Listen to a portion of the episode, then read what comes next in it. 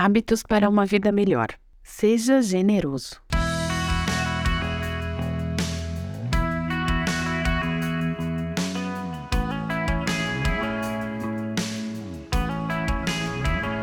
Eu conheço pessoas que são capazes de tirar a roupa do próprio corpo e dar para alguém necessitado na rua.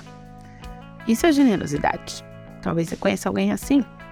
Ou você se considera uma pessoa generosa?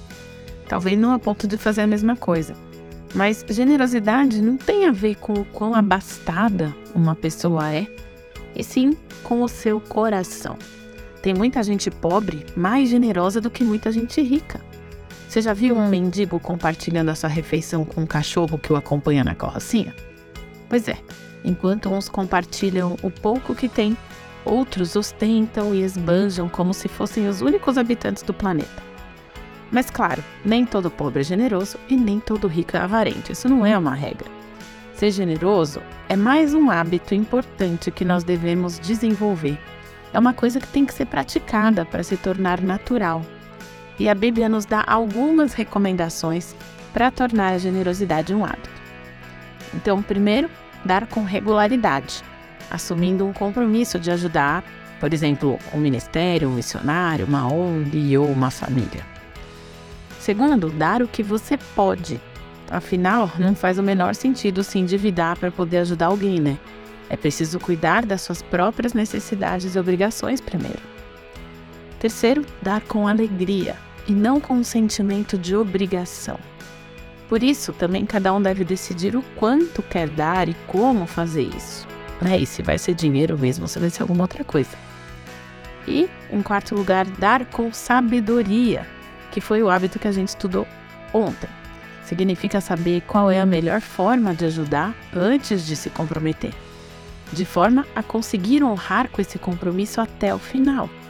Isso significa que nem sempre será uma doação em dinheiro. Pode ser comida, pode ser itens de uso pessoal, um serviço, o seu tempo, enfim.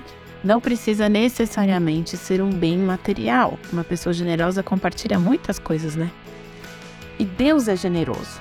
E Ele nos dá muito mais do que nós merecemos, porque Ele nos ama.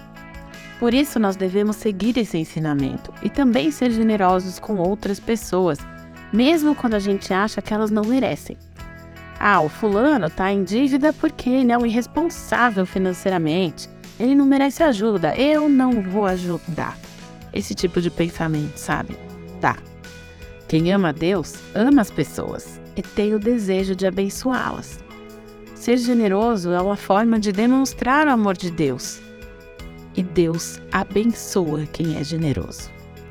Tudo que nós temos vem do Senhor ele nos dá condições de trabalhar e recursos para o nosso sustento.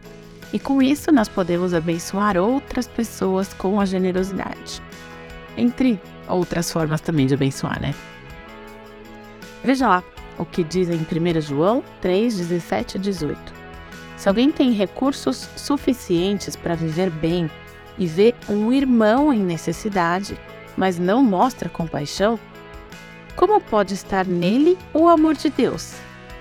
Filhinhos, não nos limitemos a dizer que amamos uns aos outros, demonstremos a verdade por meio das nossas ações.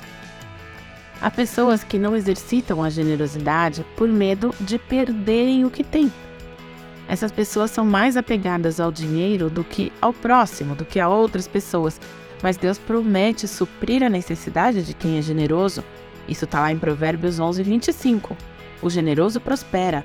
Quem revigora outros será revigorado.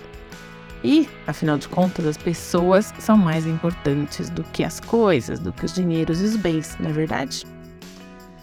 Deem e receberão.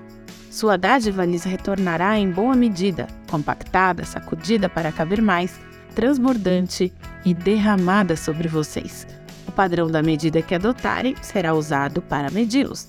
Lucas 6:38. Você ouviu o podcast da Igreja Evangélica Livre em Valinhos. Todos os dias, uma mensagem para abençoar a sua vida.